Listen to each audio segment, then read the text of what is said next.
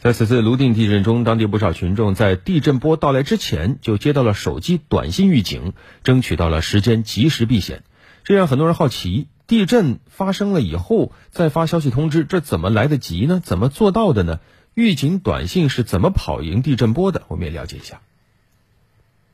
地震预报是在地震发生之前，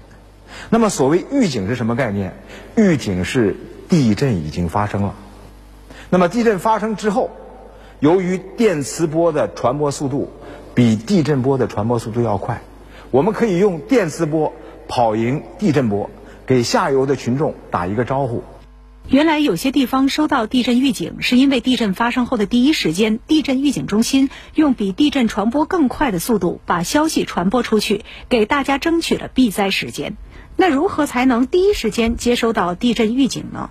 原来手机通过相关设置就可以进行。根据手机型号不同，一部分品牌的手机需要到应用商店中搜索“地震预警”关键词，自行下载相关 APP；还有一部分品牌的手机需要到系统设置当中找到安全选项，然后一步步根据提示打开地震预警功能。除此之外，我国部分地震多发地区的居民家中还安装了地震预警系统专用终端，它就像是一个小型的电视屏幕。一旦地震来袭，地震波抵达倒计时等预警信息就会出现在屏幕上，提醒用户赶快避险。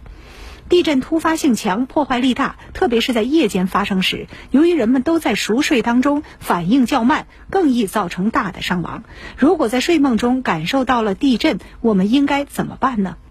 我们一旦遇到地震，从睡梦中给我们摇晃醒之后，两只手迅速的抓住自己的两个枕头，然后扣住自己两个耳朵，然后从床的一侧快速的滚下去，滚到地面的时候，脸冲下，两只两个胳膊肘形成一个三角空间。然后保持自己整个全身的高度要低于自己这个床那个床垫高度。